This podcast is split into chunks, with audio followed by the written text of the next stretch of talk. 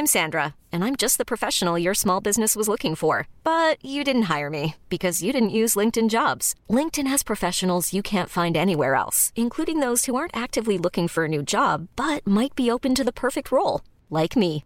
In a given month, over 70% of LinkedIn users don't visit other leading job sites. So if you're not looking on LinkedIn, you'll miss out on great candidates like Sandra. Start hiring professionals like a professional. Post your free job on linkedin.com/achieve today. Oui, mentir sur son CV pour arriver jusqu'à l'UFC, c'est possible. Et c'est l'histoire délirante de Askar Mozarov.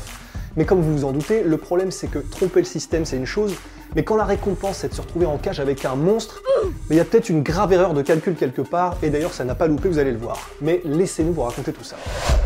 À 27 ans aujourd'hui, notre protagoniste fait sa première partie de carrière à Odessa, en Ukraine, bien que lui est assuré qu'il l'ait faite à Minsk, en Biélorussie.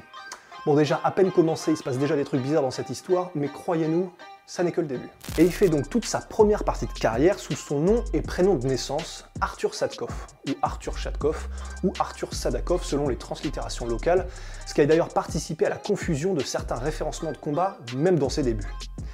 Sa carrière commence par trois défaites par soumission d'affilée, avant de se construire un palmarès en affrontant que des débutants avec zéro combat, ce qui lui permet d'enquiller 7 victoires d'affilée ensuite sur le circuit ukrainien. Mais lorsqu'il retente sa chance contre des combattants un peu plus corsés, à chaque fois c'est beaucoup plus compliqué, et il retombe à 5 défaites sur 7 combats sur sa série suivante. Bon maintenant, imaginez-vous, vous rêvez de l'UFC, mais vous êtes à 9 victoires pour 8 défaites sur des circuits régionaux. Bon, pas besoin de sortir Excel pour calculer que ça va être compliqué. Alors, quelle solution il va utiliser pour commencer sa remontada virtuelle? Eh bien, la plus spectaculaire, il va d'abord commencer par changer de nom légalement. Et à partir de ce moment-là, il va essayer de faire croire par tous les moyens que ses défaites précédentes, eh ben en fait, c'était pas lui. Et ce, sur les 5 années qui suivront jusqu'à son arrivée à l'UFC. Les instances de contrôle des sites de MMA n'étaient pas dupes et ont juste notifié sur son palmarès qu'il avait changé de nom. Mais malgré ça, tout était tellement opaque ou trafiqué de tous les côtés qu'ils auront bien du mal à trouver son palmarès réel avant très longtemps. Son nombre de victoires ou de défaites fluctuera ainsi sur les sites officiels en fonction du temps. Bon par contre, ce qui est sûr, évidemment, c'est qu'il y avait eu magouille. Le site de référencement Sherdog raconte ainsi que lui ou quelqu'un de son entourage a contacté les équipes de Fightfinder qui s'occupe en fait du référencement de tous les combats pro autour du monde pour les archiver, pour leur expliquer que soit certains combats n'avaient pas existé, soit qu'il allait falloir corriger la base de données. Et il donne l'exemple du combat de Mozarov au Full Metal Dojo en Thaïlande, combat où Mozarov s'était incliné par clé de bras en 42 secondes. Quelque temps après l'événement, les équipes de Fightfinder ont ainsi reçu un mail des officiels du Full Metal Dojo leur tenant à peu près ce langage. Bonjour monsieur, dans mon tournoi ils ont ajouté un combat qui n'y était pas, s'il vous plaît, corrigez, c'est Marcelo Tenorio versus Askar Mozarov. Ce combat n'a pas eu lieu, effacez s'il vous plaît. Le mail est signé d'un certain Jormur Bangkokong, promoteur du Full Metal Dojo. Alors les équipes reçoivent ce mail, mais immédiatement il y a trois gros problèmes. Le premier, c'est qu'après quelques courtes recherches, bah, il apparaît que Jormu Bangkokong, promoteur du FMD, n'existe pas.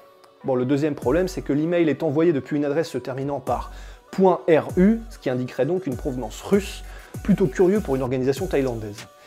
Et le troisième problème, et pas des moindres, c'est que le fameux combat Arskar Mazorov contre Marcelo Tenorio, eh ben, il est disponible sur YouTube et la dite clé de bras est en Full HD 1080p. Bon, pour ce coup-ci, raté. Quelques temps plus tard, rebelote, un nouveau mail est reçu par l'équipe à propos d'un combat en Chine au Legend King Championship il est écrit que Askar Mozarov y aurait affronté un certain Fan Rong et qu'il aurait perdu par étranglement arrière en 1 minute 30. Mais là encore, c'est bizarre. C'est bizarre parce que regardez, alors nous avons le poster du combat que nous avons envoyé en pièces jointes là, regardez. Et comme vous pouvez le constater, bah, l'adversaire de Fanrong, euh, c'est pas Askar Mozarov, c'est lui, hein, c'est Hassan Atagayev avec son sourire de tombeur et son pouce en l'air. Si, si, si, si. Bon, là encore, trois nouveaux problèmes. Premièrement, le logo de l'organisation sur le poster fourni en pièces jointes du mail n'est pas le bon. Deuxièmement, rebelote, il existe une vidéo du combat, et le fameux Hassan Atagayev ressemble quand même très étrangement à Askar Mozarov. Et troisièmement, le mail provient une nouvelle fois d'une adresse en .ru indiquant des provenances russes, mais cette fois c'est encore plus suspect puisque la Chine, elle, du fait des restrictions gouvernementales, ne permettrait sûrement pas à une orga chinoise d'utiliser des adresses mail russes. Bon déjà, à ce stade, vous imaginez bien que le truc commence à devenir un running gag au sein des équipes du Fight Finder. Mais alors blague à part, comment a-t-il réussi à trafiquer son record au point où même les plus gros sites recensant les combats se sont fait rouler dans la farine? Alors en fait, le problème, c'est que comme vous l'imaginez, il existe tellement d'organisations de combats et de combattants chaque semaine dans le monde qu'il est extrêmement difficile de garder un œil attentif partout. Et ce, encore moins pour des événements régionaux avec des combattants qui sont peut-être de troisième division. Donc garder le même degré de méticulosité pour Askar Mozarov que personne ne connaissait à l'époque, que par rapport à John Jones par exemple, bah forcément vous imaginez que c'est un petit peu compliqué. Et c'est ça qui ouvre la possibilité à tout un tas de dérives parce qu'il est impossible de tout filtrer. Et c'est ainsi que des combats peuvent officiellement avoir lieu alors que l'organisation en question a mis la clé sous la porte quelques jours plus tôt avant l'événement, ou alors que des combats en règle spéciale peuvent devenir des combats officiels de MMA, ou alors que de fausses organisations m'ayant les initiales des vrais revendiquent d'avoir organisé un événement. Mais alors, on vous raconte tout ça, mais pourtant, ça ne nous aura pas échappé que, bah, malgré tout ce qu'on vient de vous dire, le protagoniste de cette histoire a bel et bien combattu à l'UFC. Et en effet, il a combattu lors de l'UFC Fight Night 56 contre Alonso Atomic Manyfield, combattant qui, lui, est un tueur à gages parfaitement légitime de l'UFC. Et malgré tout ce qu'on sait maintenant et que savaient les équipes de Sherdog, il a quand même donc réussi à se retrouver officiellement sur une carte de l'UFC, ce qui est complètement hallucinant. Il a donc réussi visiblement à tromper la vigilance des matchmakers et des équipes de vérification de l'UFC pour se retrouver face au monstre Manyfield, lui vétéran de 7 combats dans l'organisation à ce moment-là, avec un record de 11-3 et connu pour sa puissance de feu. Alors après, même si ça semble bizarre, il est possible aussi que ça ait été une volonté de l'UFC d'avoir voulu le garder, même une fois qu'ils se sont rendus compte de la supercherie. Peut-être pour ne pas risquer une mauvaise presse au vu de la nationalité du combattant, ou peut-être aussi tout simplement dû au manque de sang frais de la catégorie des moins 93 kg, qui les a conduits à vouloir garder et tester, malgré tout, ce jeune combattant au striking explosif et au highlight impressionnant. Mais bon là, on est sûr de rien. En tout cas, après qu'il ait paradé un palmarès de 25 victoires pour 7 défaites, il semble malgré tout que les équipes de l'UFC avaient pris conscience de la fourberie puisque le jour du combat, eux-mêmes l'ont finalement annoncé avec un palmarès de 19 victoires pour 12 défaites. Et alors, comment s'est déroulé le combat? Bon, déjà, faut savoir que Alonso Manyfield, lui, toute cette petite supercherie, ça l'a pas fait rigoler du tout et il l'a bien fait comprendre à son adversaire du jour. Pendant le combat, Atomic utilise immédiatement sa lutte et son grappling pour dépasser Mozarov et lui mettre un crucifix qui sonnera la fin du combat à 4,40 du premier round. C'était le chemin le plus rapide vers la victoire et Menefield ne se prendra même pas la tête. Ne voulant probablement pas non plus risquer de devenir le dindon de la farce en prenant un mauvais coup face à un combattant dont tout le monde moquait le palmarès, mais qui malgré tout restait très dangereux debout.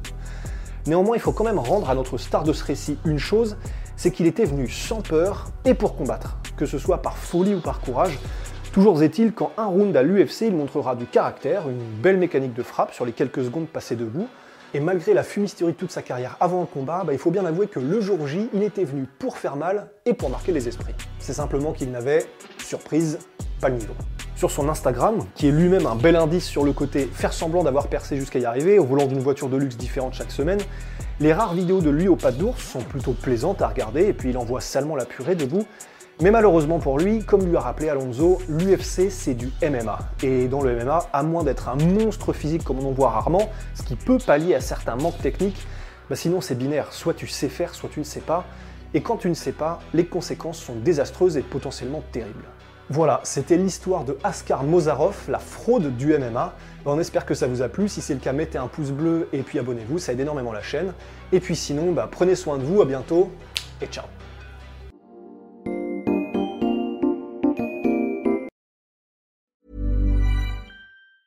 Planning for your next trip? Elevate your travel style with Quince. Quince has all the jet setting essentials you'll want for your next getaway, like European linen, premium luggage options, buttery soft Italian leather bags, and so much more. And it's all priced at 50 to 80% less than similar brands. Plus, Quince only works with factories that use safe and ethical manufacturing practices. Pack your bags with high-quality essentials you'll be wearing for vacations to come with Quince. Go to quince.com slash trip for free shipping and 365-day returns. Et voilà, c'est la fin de votre épisode du podcast La Sœur. Si ça vous a plu, n'hésitez pas à nous mettre les 5 étoiles sur Apple Podcast ou sur Spotify. Vous pouvez aussi nous laisser un petit commentaire, ça nous aidera beaucoup. Et si vous voulez aller plus loin avec nous, vous tapez La Sueur sur toutes les plateformes ou sur les réseaux sociaux, vous nous trouverez. Et là, vous nous écoutez très certainement en audio. On est aussi en vidéo sur YouTube, mais également sur Snapchat. Là encore, vous tapez la sueur et on sera là. Merci de votre fidélité et à très vite pour de nouvelles aventures.